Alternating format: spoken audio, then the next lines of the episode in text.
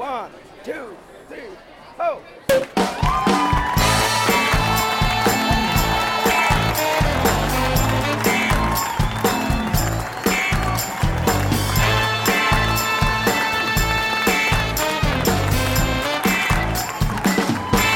tchim! Sejam muito bem-vindos ao Saca Rolhas, o podcast mais divertido de vinhos que você já ouviu. Eu sou André Campoli, wine lover, redator, apresentador e aspirante de podcaster que trará a você um mundo descomplicado do vinho. Agradeço o seu play pelas plataformas Spotify, Deezer e iTunes e também pelas redes sociais Instagram e Facebook. Basta procurar por arroba sacarolhasoficial. Caso queira mandar um e-mail, escreva pra gente, anota aí, sacarolhas underline oficial arroba outlook.com. E como sempre, recomendo apreciar cada minuto desse podcast sem moderação, pois ele foi feito para você. Se beber, não dirija, mas se for beber, chame o papai. Este programa não é recomendado para menores de 18 anos. E no episódio de hoje, nós reunimos uma galera para passar um desafio em que cada um iria defender a sua uva. Escuta aí no que deu. É, não vão lembrar do teu nome, vão lembrar aquele cara do Petit era muito legal, né? ele pode estar certo. Por quê? Porque ele ainda não experimentou o verdadeiro Malbec. Cara, a Garnacha tá aí, velho. Amigona, velho. Então, eu posso dizer, pessoal, desculpa, mas é prazer Pinot Noir. Olha, e a brincadeira foi tão divertida que nós garantimos que você vai se deliciar com o que vem por aí. Estão babando já? Já iniciaram? Tô com água na boca, eu quero comer. É mais, Cara, eu não sabia que esse duelo de uvas ia virar meu, uma salivação total aqui, cara. A gente... A Rafael gosta de marreco. É. Marreco, né? É, é, Então agora vamos, já que é pra jogar, vamos jogar agora. Vamos começar.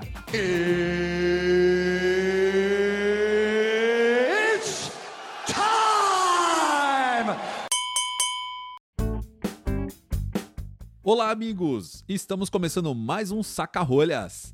Olha, e eu vou dizer para vocês, o programa de hoje está uma delícia. Quero aproveitar, agradecer a sua audiência e mandar um tintim especial para os nossos ouvintes do Brasil, Argentina, Chile, Estados Unidos e Portugal. É o Saca Rolhas atravessando fronteiras. E por falar em fronteiras, falando diretamente de Porto Alegre, a nossa queridinha e madrinha do Saca Rolhas, a sommelier Marielle Lauterti. Olá, ah, boa noite pessoal. Ansiosa com a noite de hoje e eu quero ver se vocês descobrem o que tem na minha taça. Aí sim, Mari. Tá pronta? Preparado? Hora eu de se- tô, e você? Ah, eu tô com certo medo, hein? O time tá pesado hoje aqui, hein? E na nossa confraria de hoje, nós contamos com a presença dele, Renato Cárdenas, da Vinícola Cárdenas. Leandro Socasi, proprietário da Vinícola Argentina, quilômetro 49. Rodrigo Ferraz, ele, o popstar do YouTube e fundador do Clube Vinhos de Bicicleta. E Rafael Puyô, sócio proprietário da Che Puyô Educação e Bebidas. Meus amigos, meu muito obrigado e bem-vindos. Obrigado. Valeu, André. Estão preparados? Vamos lá? Ninguém vai recuar, hein? Agora não dá mais. Agora não. Vamos nessa. E a pergunta clássica do nosso programa, vamos começar. Quem é Renato Cárdenas em 30 segundos? Renato Cárdenas é um engenheiro mecânico que se aventurou no mundo do vinho há mais de 10 anos atrás. Aliás, nosso vinhedo está fazendo 10 anos este ano e estamos localizados é, num novo terroir na Serra do Sudeste, em Mariana, Pimentel, Rio Grande do Sul, é, com a prioridade de trazer grandes vinhos. Até o momento, estamos sendo agraciados e recompensados e iniciando a colher os frutos. Legal, muito bem-vindo, muito obrigado. Privilégio nosso ter você aqui. E quem é Rafael Puyô em 30 segundos? Bom, boa noite a todos. É, Rafael Puyô é um ex-analista de sistemas que abandonou a profissão aí há 14 anos atrás e abraçou o mundo do vinho e recentemente, uns 7, 8 anos atrás, na- entrou na área de educação. Então, eu sou embaixador da Enocultura no Rio de Janeiro. Tenho a minha própria escola também de, de educação, que é a Chepuyô. E eu posso resumir que é, é conteúdo de qualidade compartilhado. É isso aí que resume o meu trabalho. Muito bom, bem-vindo. Obrigado. Quem é Leandro Soucase em 30 segundos? Oh, vou demorar mais um pouquinho porque falo enrolado, tá? Vamos lá. então, Leandro Soucase es un apasionado por, por lo que hace. En cada emprendimiento que hemos hecho, siempre ponemos pasión, intentamos ser o hacer lo mejor de nosotros, desde el alma.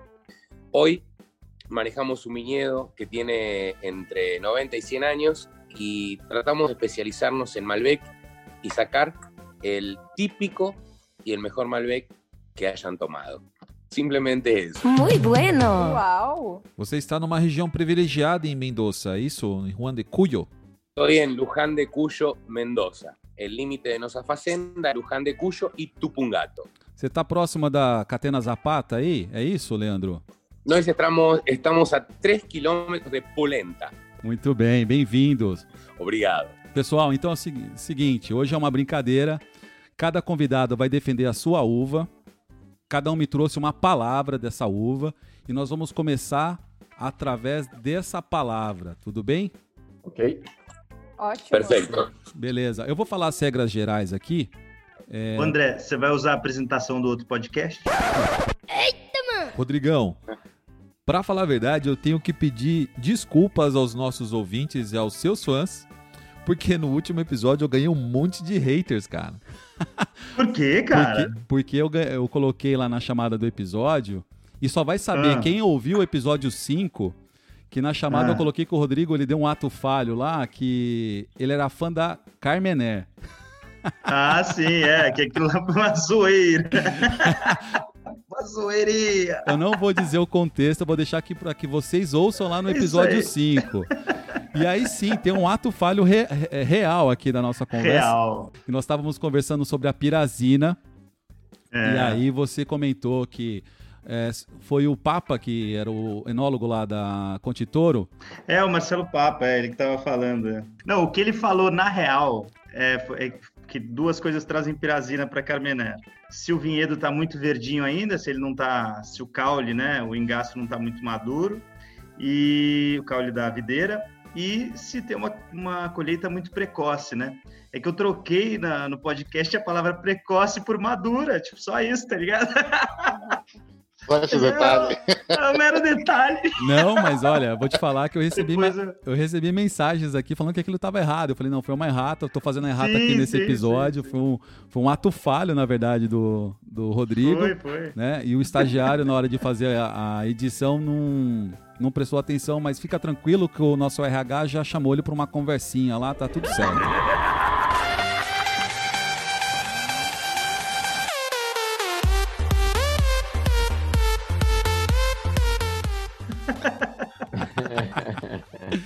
Então vamos lá, olha, vamos voltar aqui. Desculpe a apresentação do Rodrigo, eu não vou falar porque o Rodrigo já é um popstar e quem quiser saber mais sobre o Rodrigo, vai no, episódio, no episódio 5 e nos ouça lá.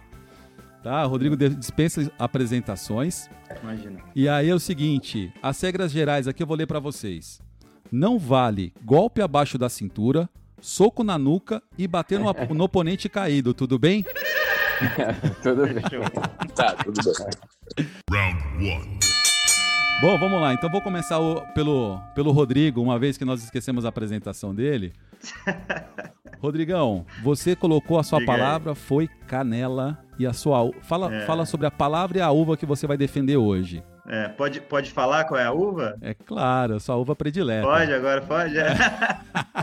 é, cara, eu vou falar da garnacha, uma queridinha, sempre foi. Na verdade, desde os, da, da, do começo aí, quando eu iniciei no mundo dos vinhos, sempre foi uma queridinha mesmo. A Garnache ou Grenache, na França. Ela.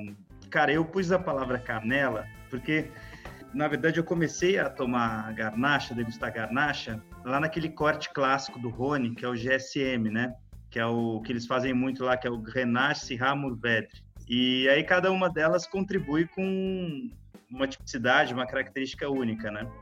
E a, a garnacha ela traz muito para esse corte, e aí depois a gente vai pegar nos varietais essa característica de especiaria doce, né? Aí eu tive que citar uma, uhum. que eu citei a canela, mas a gente pode citar alcaçuz, noz moscada e tal, essa pegada de especiaria não que vai para picância, mas que vai para especiaria doce.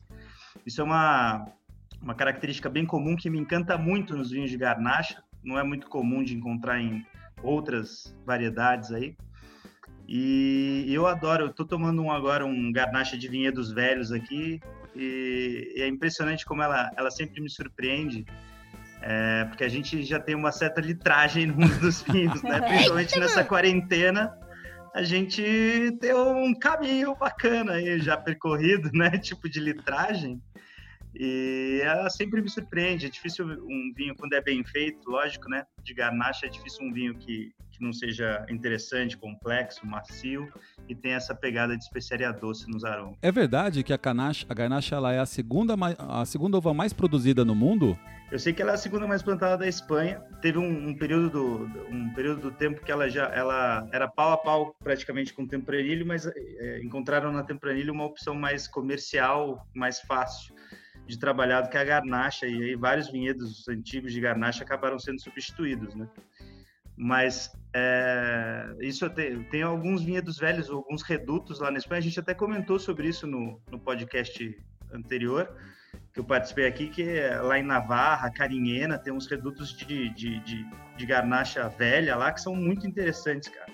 De uma galera que, às vezes, tem gente que nem vê é, um quesito mais comercial na, no vinhedo, e aí deixa um. Tipo, tem gente que tira o vinhedo para plantar outro tipo de cultura, e agora tem enólogos se preocupando em revitalizar isso e fazer grandes vinhos lá. Ela é uma uva que extrai muito álcool, né, no vinho, certo ou não? É, extrai bastante. Na verdade, num, é, ela consegue atingir um potencial alcoólico elevado, mas é porque ela se adapta bem a climas mais quentes, né? Então isso tem muito a ver com o terroir também ela, ela, ela é plantada lá na, na Califórnia, ela se adaptou super bem. Aqui no Chile, em vales mais quentes, a galera planta a garnacha também. E Côte do Rhône lá, que é o principal reduto dela. Côte do Rhône e Languedoc, né? Uhum. São dos terroirs mais quentes da França também e ela é, se adapta super bem lá. Ela é uma uva muito versátil, né? Eu ouço muito falar muito que ela, é uma, ela, ela vai bem com várias combinações de corte e até a, a varietal dela é uma uva que vai super bem, né? Exatamente, cara. Legal. E, bom, Renatão, você escolheu a uva mais polêmica aqui hoje. Eu sei que você tem uma produção exclusiva aí. Eu sou fã de Petit Verdot. É super difícil produzir um vinho Petit Verdot 100% varietal e você escolheu ela para defender hoje. Conta aí o que você tem para dizer para gente. É, é, a Petit Verdot, é, eu vou explicar um pouco do início do nosso vinhedo. Quatro anos antes de implantar o vinhedo, nós testamos mais de 60 castas. Então, esse laboratório a céu aberto uh, fez com que a gente permitisse encontrar as castas que se adaptaram ao local. Então, esse teste foi fundamental para a qualidade do fruto e nossa prioridade sempre foi o cuidado com o vinhedo. Então, uma vez que a caça está adaptada e se sente bem naquele terroir, é muito mais fácil a gente ter frutos de qualidade e, consequentemente, fazer vinhos de alta gama. E a Petit Verdot foi uma grata surpresa, porque é uma uva muito, muito pouco conhecida no Brasil ainda. Muito poucas vinícolas uh, fazem, produzem o vinho e mesmo assim, onde, em alguns locais onde produzem no Brasil, ela não tem uma adaptação tão boa, ou porque não produz muito, ou porque fica uma acidez muito forte e, e destoa um pouco. E felizmente, Mariano Pimentel, a gente conseguiu produzir um Petit Verdot de extrema qualidade e é muito raro realmente encontrá-lo 100% varietal, porque ele tem uma, uma pegada na acidez mais acentuada. E a gente tem Roto Meninas Vinhedo, que tem o Petit Verdot, 100% varietal e que tem agradado bastante o mercado. E eu escolhi essa uva e a palavra é coringa. Muito bem. Muito bem. Coringa porque tem dois, dois, dois sentidos, né? Quando a gente tem um vinho que ninguém conhece, não tem uma tendência para harmonização. Então, a gente arrisca Né? A gente arrisca bastante. E, felizmente, ele se adapta a vários tipos de pratos. E o outro sentido seria uma carta na manga. O cara que tem, que vai num, num jantar, numa degustação às cegas, ou simplesmente um churrasco e cada um leva o seu vinho e o cara leva o petit verdot, ele é o cara do churrasco. Acabou o churrasco, entendeu? Então, Olha lá, é, não vão lembrar do teu nome, vão lembrar aquele cara do Petit era muito legal, né? Que vinhaço. Então, ele tem essa carta na manga, assim, que se alguém quer agradar uh, os amigos que tomam vinho, leva um Petit Verdot na mão, que vai ser um baita churrasco. Eu percebi uma provocação com a Argentina agora, hein, Leandro? O que, que você É. tem pra dizer Foi agora, violento, hein? Hã? violento. O, o- o gaúcho fue violento, ¿eh? Leandrão, vou te dar a voz agora, porque o, o Renato provocou, falou que a Petit Verdot no churrasco vai dominar. E aí, como é que você vai se defender agora com a Malbec? Me fala a sua palavra, a palavra escolhida e um pouco sobre a Malbec. No, vamos lá. Eh, ele, te- ele pode ter razão. Ele pode estar certo. Por quê? Porque ele ainda não experimentou un Malbec original, el verdadero Malbec. Desde el punto de vista que ele experimente o verdadero Malbec, va a cambiar o conceito, não tem nenhum tipo de problema. Bom, Malbec, por que que eu escolhi a palavra animal? Lá. A palavra animal con noso Malbec, cuando nos referimos a un Malbec de origen 100% Malbec. Como vocês todos deben saber, a mayoría de los Malbequis, de los Malbec, son muchos cortes encubiertos, ¿correcto? O tipo así, 80% Malbec, 20% Cabernet, 20% o 10% Bonarda, o algún Petit Verdot, también va dentro de algún Malbec. Todo eso faz que vayan brincando con corpo, cores, taninos, noise. El desafío o la, la, la experiencia nuestra es diferente. La experiencia nuestra es tracer noso terroir y tracer nosa uva en su estado, ser 100% uva Malbec, como se hacía antiguamente. ¿tá? Por ende, es un Malbec que todo el mundo que experimenta es diferente a todo, es diferente, totalmente diferente. ¿Qué es lo que puedo decir de Noso Malbec? Es un, ¿Por qué animal? Y animal es porque cuando de nuestros viñedos y cuando llega a la bodega, es un, es un Malbec que llega alén de las, de las amplitudes térmicas que nosotros tenemos, que tenemos unas amplitudes térmicas muy grandes. Estamos en el medio del desierto entre Tupungato y Luján de Cuyo. Tenemos unos viñedos de 90 años que son muy antiguos, en la cual cuidamos mucho y orgánicos también. Cuando llegan en la bodega, cuando llegan en la vinícola, ahí está, ahí es donde entra o domador. Y ahí es donde el vino, donde la uva consigue o no ser domada. Entonces, si no conseguimos do- domar esa uva que la faz lo que la que dentro de la bodega, vamos a tener ese Malbec quinoso de kilómetro 49 que es único, que es particular. Que llegando de la mano, cuando hay mucha gente, llegando de la mano du Renato con un Petit Verdot y un Malbec, a gente gana festa. tá bom. Olha, eu não, eu não mencionei nome quando, quando eu falei, hein? Tu viu que tá, tá- tem uma provocação pontual aqui, hein? Ah, é. Vamos tirar um ponto aqui, hein? Vamos tirar um ponto. Isso. Mas olha, o que eu quero fazer é a emenda da Malbec, e ela tem o seu, o, o seu valor, obviamente, porque todo mundo, pelo menos a maioria das pessoas que eu conheço que começam a tomar vinho, começam pela Malbec, porque ela tem algumas características que são muito marcantes, né? O buquê em taça, né? Ela é um, vem muita fruta, ela é gostosa na boca, ela tem aquele dulçor. É uma uva que, que traz muitas sensações para o palato e para o olfato também. E isso agrada muito para quem começa a tomar vinho. Ela combina com uma comida que tanto os argentinos quanto os brasileiros adoram, que é o churrasco, né? E ela é mais popular. A Argentina é a maior produtora de, de Malbec no mundo. Com certeza é, é uma briga boa aí, hein? Boa, o bom é que você terminou defendendo o Malbec bastante igual que eu. Muito obrigado. Olha, eu vou, eu vou te falar o seguinte: eu, eu adoro Malbec, comecei tomando Malbec, mas hoje eu tô tomando um Petit Verdot, tá? É que as pessoas Ai, ai, evoluem, as pessoas evoluem, né? Entendeu, né, André? É isso aí. Eu acho que é um preconceito, Renato. Ô, Rafael, você tá com uma responsa aí. Te deixei por último, te coloquei uma responsa, mas olha, eu tô muito feliz que uma uva que eu adoro, que é a Pinot Noir, a uva mais elegante entre as uvas que eu conheço. É. E eu queria saber aí do Rafael Puyô, que a palavra que foi escolhida por ele foi borboleta. O que você tem para dizer pela casta uhum. e pela palavra escolhida? Bom, vamos lá. É, na verdade, a, a, minha responsabilidade ela está muito bem encaminhada, porque, enfim, vocês já falaram bastante coisa aí de, de Malbec, de Petit Verdot, que são uvas mais fáceis, aquelas uvas de entrada. E aí você acabou completando também que a, a Pinot é mais elegante. Então, assim, ela realmente não entra nessa competição. É uma uva que está realmente muito à frente, acima.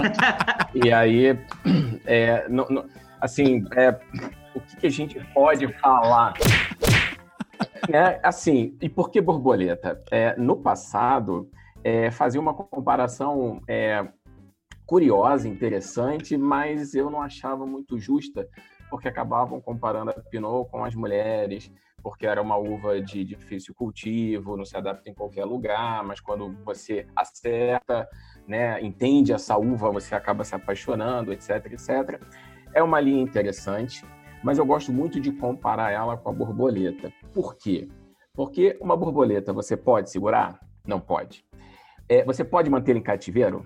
Também não o que, que, você pode fazer? Você pode observar o jardim aonde que ela, é, ela vive, e aí, obviamente, esse jardim ele é apropriado, e aí você vê toda a sua expressão. Então, a Pinot é uma casta extremamente suscetível da sua região, ao seu terroir, ao clima e ao solo. Então, ela entrega realmente muita coisa. E para você entender um Pinot Noir, você precisa primeiro baixar sua guarda, se entregar a ela e ouvir e entender o que, o que, que ela tem para te dizer. Tá? Isso tudo passa por um pouquinho de conhecimento. Você precisa ter um pouco de quilometragem para você entender todas as suas nuances. Então, por isso que ela foge um pouquinho de dessa competição que eu até agradeço que a Malbec, Petit Verdot, Grenache também, elas fazem essa estrada para Pinot.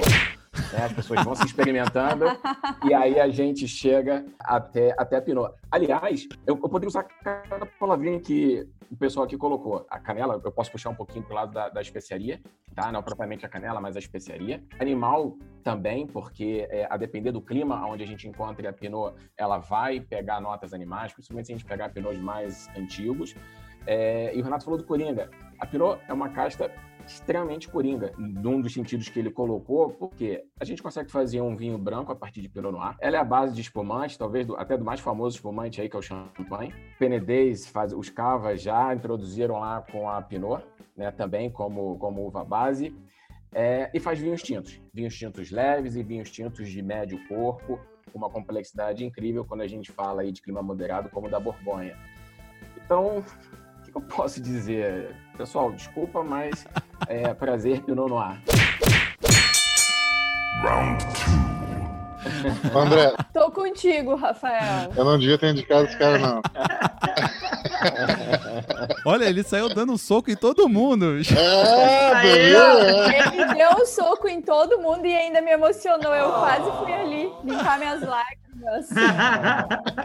Eu, tenho, eu tomei um Pinot Noir recente, é, é até brasileiro. Eu, gosto, eu gosto muito dos Pinot Noirs americanos, mas eu tomei um brasileiro ah. recentemente e é da Lídio Carraro. É, muito bom. Um Pinot bastante agradável. Eu tomei na praia, geladinho, na, dentro da, do gelo ali. Cara, que Pinot delicioso. E ele tinha uma, tinha uma nota de baunilha. É, eu não sei o que traz aquilo naquele, naquele vinho, mas estava tão gostoso, tão leve, ligeiro, aquele vinho que você bota em boca, assim, que ele desce gostoso. É característica dessa, da, dessa uva extrair esse baunilha? Não, então, primeiro eu gostei que você falou que beber um pinot agradável, um pinot gostoso. Porque o pessoal tem um hábito de falar, ah, eu bebi também um pinozinho. Eu encaro muito hum. isso como uma forma carinhosa, né? Assim, ah, toma um pinozinho, mais de um uma pegada mais de um carinho pela Pinot e não porque ela vai apresentar uma coloração um pouco menos intensa, enfim. Daí já é uma casta, ela é multidimensional, tá? Então ela tem essas várias facetas. Você bebeu ele um pouquinho mais resfriado. É, quando a gente fala é, de Pinot, as características de Pinot é, vai depender muito da questão do clima. Tá? Então, quando a gente fala de um clima demasiadamente fresco, você vai pegar muita questão de, de folha molhada, que ela vai apresentar um clima muito fresco, demasiadamente fresco. Quando você pega de fresco a moderado, aí é o painel dela que a gente encontra dessas frutas é, é, vermelhas, das especiarias, flores, ervas. E quando você pega um clima quente, aí é muita geleia, muita, ela perde um pouquinho esse caractere. Tá? E há alguns pinôs, claro, que tem uma passagem por madeira, e aí a depender das técnicas de vinificação e do tipo de madeira que é utilizado, e aí você pode pegar uma nota dessa de, de baunilha, por exemplo. André, eu vou dar uma ajudinha, eu vou dar uma ajudinha pro Rafael, porque ele não convenceu ainda. Tá? Mas nós temos o, o Pinot Noir lá, lá em Mariana Bentel, e nós, nós plantamos ela pensando em base de espumante. Mas em 2018 a gente teve características de clima muito favoráveis e nós arriscamos a fazer a Pinot Noir. E quando eu digo arriscar fazer Pinot Noir, tu tem que esperar mais 20 dias é, para que a, a, fruta amadureça, baixe a acidez, porque quando a gente colhe para espumante, a gente pega uma Pinot mais precoce, mais ácida. E arriscamos e deu certo, uh, e aí fomos eleitos em alguns, alguns concursos aí como o melhor do Brasil. Mas é, um, é só aquelas condições climáticas que ocorrem em média a cada sete anos por causa do efeito Laninha uh, que nos encorajou a fazer aquele Pinot Noir uh, belíssimo que saiu. E é uma uva muito temperamental. E realmente quem consegue fazer um Pinot Noir de excelência é, é, é um cara que merece todos os créditos. Muito então, legal. Então, deixa eu pegar a palavra rapidamente para dar o crédito aqui ao Renato, porque eu provei o Pinot dele de 2018. Realmente um belíssimo trabalho, né? Parabenizo ele aí por isso, por essa, por essa coragem de, de, de se expor a Pinot Noir, porque ela revela quem é, quem são os caras. Né? Se você realmente é um cara que tem uma, uma experiência no mundo do vinho, é um cara experimentado no, no universo é, enológico, a Pinot ela tem por característica trazer à tona essas realidades. Então, o Renato saiu muito bem nesse, nesse quesito. É, e quando a gente fala de, da produção dela para base espumante ou para vinhos tranquilos, né, assim, eu não vou lembrar agora exatamente o número do clone, mas há clones que são mais propícios, como a gente tem em champanhe, um clone que faz um pinot um pouquinho maior, o fruto é um pouquinho maior, que é propício justamente do espumante, pela, pela questão da acidez, e tem o pinot que a gente encontra na Borgonha, que já é um outro clone, ela é menorzinha, Tá? Então tem essa, tem essa diferença também é, do clone. Pinot aqui a gente poderia falar horas e horas, porque o assunto nunca se esgota. É verdade.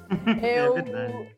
eu vejo muitos produtores aqui, né, falando, quando eu converso com eles, ah, o meu sonho é produzir uma, um bom vinho tinto de Pinot Noir. E aí passa a safra e a gente fala, e aí?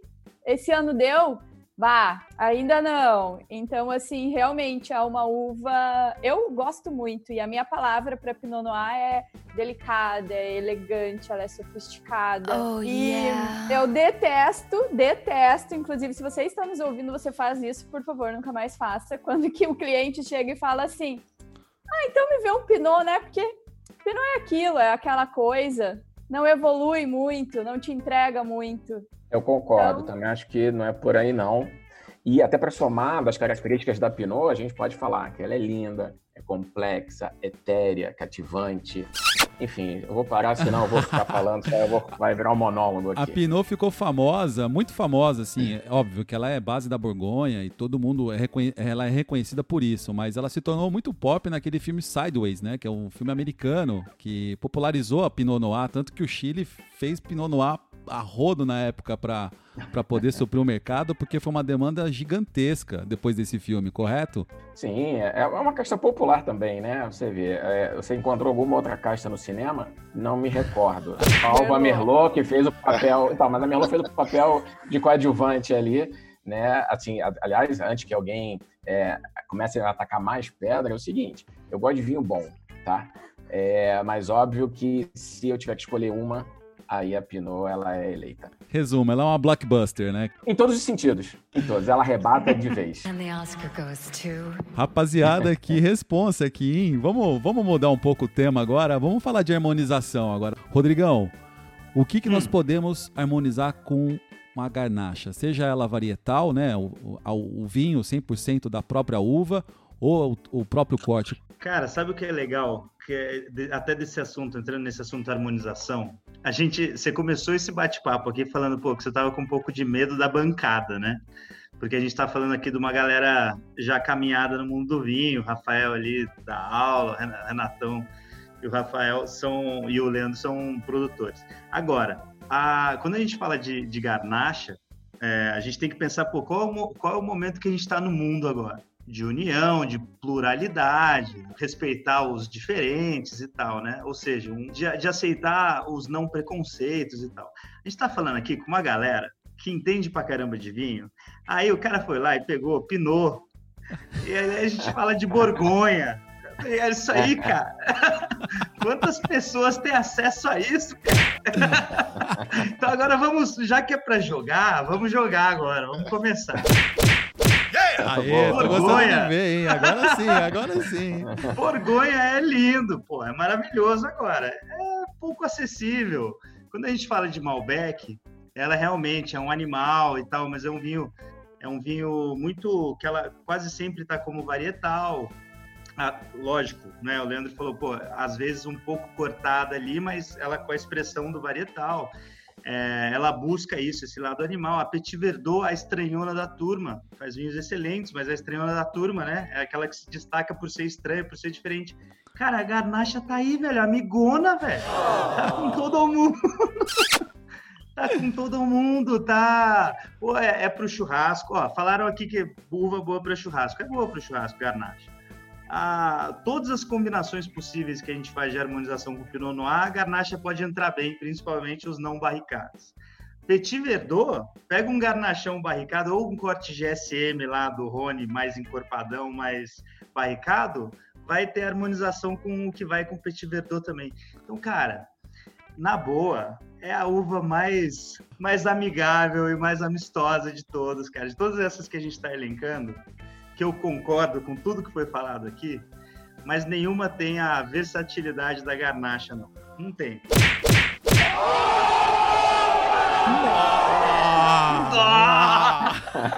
tá chamando na seta. Chamamos. E o, e o, pessoal há de concordar que a versatilidade da garnacha é difícil de pegar. É só isso que eu tô querendo dizer. Cara, a Pinot Noir, que é uma uva. Olha só, eu vou, eu vou defender a Pinot. Ela é delicada, elegante, faz vinhos com uma expressão de fruta muito interessante, aromas herbáceos e tal. Ela, ela é famosa por produzir vinho rosé também? Ela tem essa versatilidade? Tem. Tem, tem. tem mas tem. tem alguma região do mundo que é famosa pelos rosés de Pinot Noir? Tem, champanhe. Ah, mas daí você tá falando de champanhe, cara. Você já citou rosé, champanhe. O champanhe rosé, a base é Pinot Noir, tudo bem? Tudo bem. É o Rafael tá cheio de argumento hoje, hein, cara? É. 38% da Mas é com Chardonnay, cara. É Pinot Rosé. Mas Olha, é com Chardonnay, Rafael. O, o Leandro quer, o, o Leandro quer se expressar ali. Vamos ver, o Leandro. Fala tá aí, Leandro. Ó, Rosé, com o Malbec você também pode fazer um rosé? Sim, sim, é verdade. Muito bem. Vamos lá. Com um Malbec você faz um rosé. O problema é a tinta, tá? Que não saia com sangue. Mas faz com você. É verdade. Não, não, o que eu quis dizer é que uh, os rosés de Navarra lá são famosíssimos no mundo, né? Que são, são geralmente varietais de, de garnacha lá. Mas foi só para tirar uma com o Rafael ali, que ele tava muito se achando com a Pinot, não dá, não. Deixa eu te falar uma coisa. Rodrigo, ó, ah. o garnacha. Se hum. você come um porco, um leitão, meu, vai para garnacha. Sim, sim. Ele vai limpar a tua boca. Ele vai limpar a tua boca. Agora, o problema é Quantos leitões você come por semana? Tá bom, tá bom. Tem razão nisso. Gostaria de comer a semana inteira, mas. um porco no rolete, né? Deixa, deixa eu só também, enfim, já que o Rodrigo fez essa, essa ponte aí comigo, mas assim, achei interessante pelo seguinte, a, a Garnacha realmente ela tem essa possibilidade de fazer bons rosés, não só em Navarra, na Provence, por exemplo, quando sim, você está ali na, mais na parte oeste, toda a base da, da Provence Oeste é Garnacha. O Grenache, né, lá Exatamente. uma casta oxidativa, aquela coloração daquele roseira provençal que é típico, é justamente da garnacha. É. ou da Grenache, desculpa, enfim, que é. Exatamente. Então, ela faz o papel muito, muito bom. Mas o Rodrigo também falou que ah, onde tem a Pinot na harmonização, a Garnache, a, a Garnache ou a Grenache, ela vai bem também. Ela pode ser harmonizada, assim como qualquer vinho, que a gente sabe que a harmonização depende muito do cliente, o que o cliente quer, ele vai fazer. Mas será que vai tão bem assim? Aí eu pego até o gancho aí do Leandro. Claro que a Pinot ela pode harmonizar. Né? Não sei nem se era a minha hora de falar da harmonização, mas eu já estou falando aqui, peguei a palavra e já estou é, falando.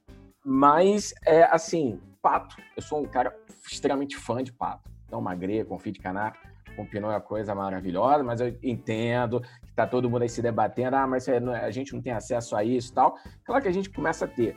Quando a gente não tem acesso é porque a gente desconhece um pouquinho, né? A gente, assim, o grande lance são as papilas gustativas.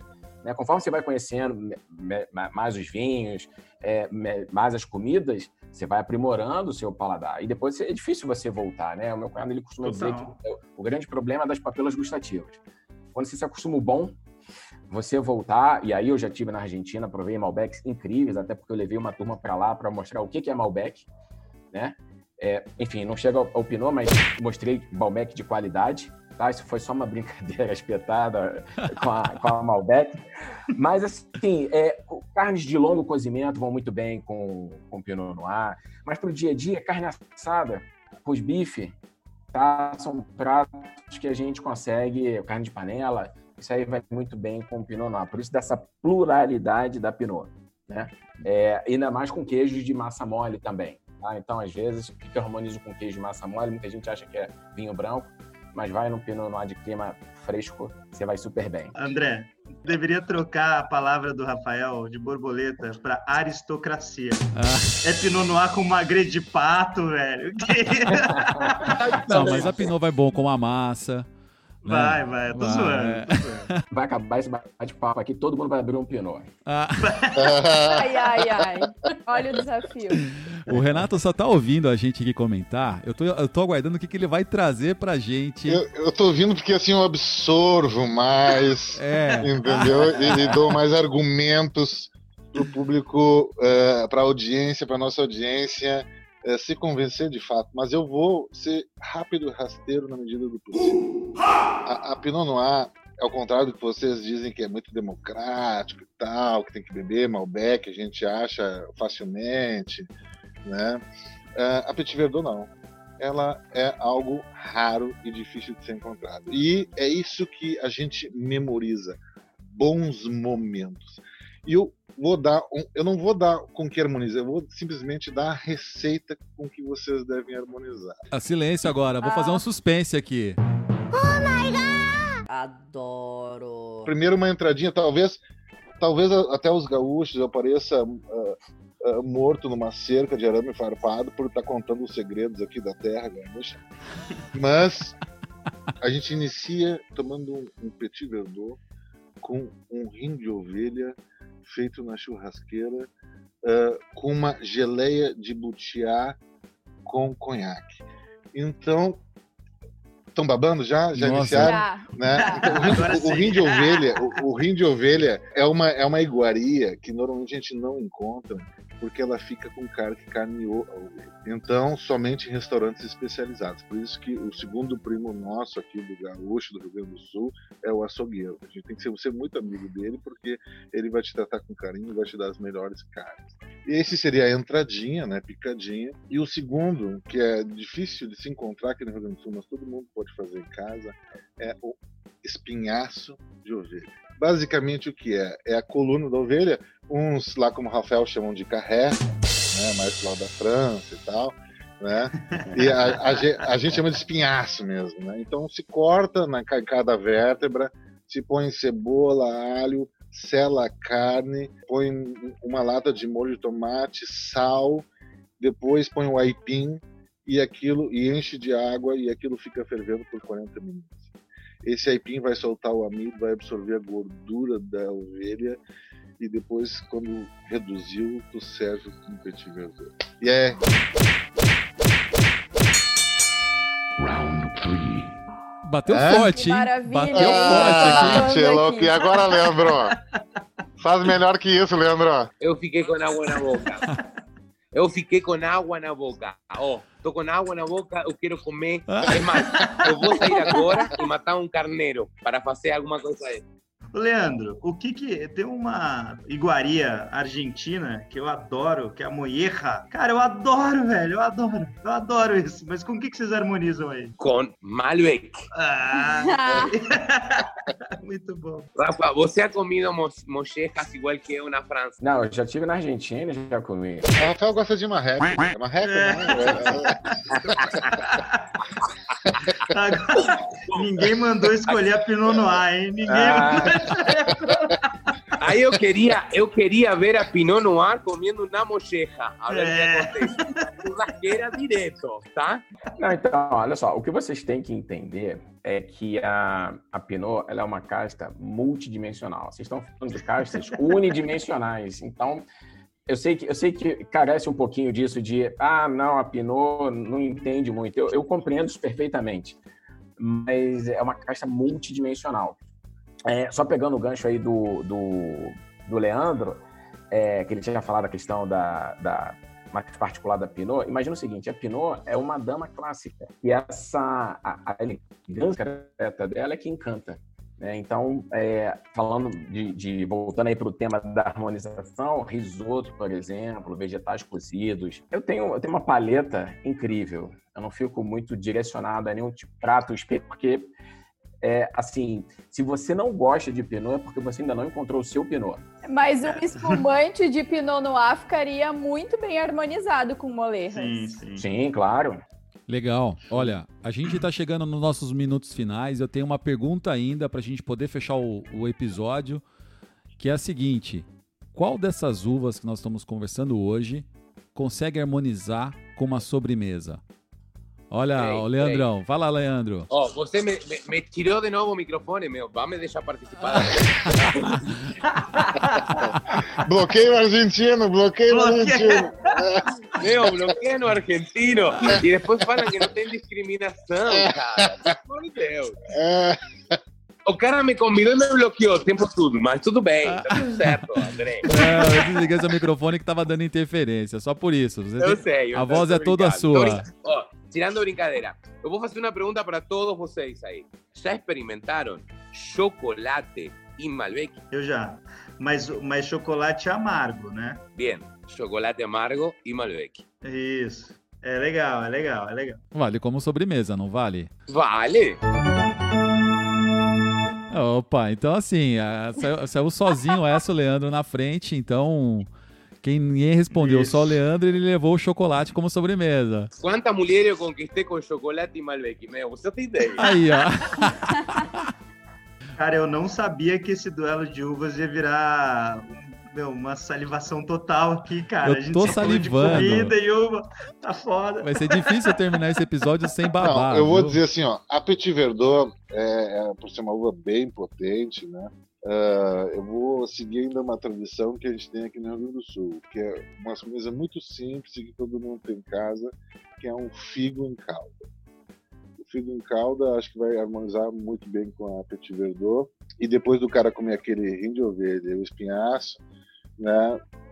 Um- Uma, uma coisa bem básica como o figo em calda como tá mais do que suficiente. Eu acho que o, o propósito do episódio foi atingido. Tô feliz demais. A participação de vocês hoje foi fundamental. O Rafael deu um show aqui. Ele chamou Petit Verdot, no deu tapa em todo mundo. Enfim, mas quem vai decidir no final é o nosso ouvinte. Esperamos que vocês consigam dessa, dessa conversa, dessa brincadeira, extrair o melhor dela para poder escolher o seu vinho da sua preferência para harmonizar com o que você quiser. Gente, foi um prazer falar com vocês. Se você gostou, manda uma mensagem pra gente com sugestões. Não deixa de indicar o canal. Eu quero encerrar o programa hoje desejando um tintim e até a próxima taça. Tchau! Tchau, até a próxima. gente. Ladies and gentlemen, we are live.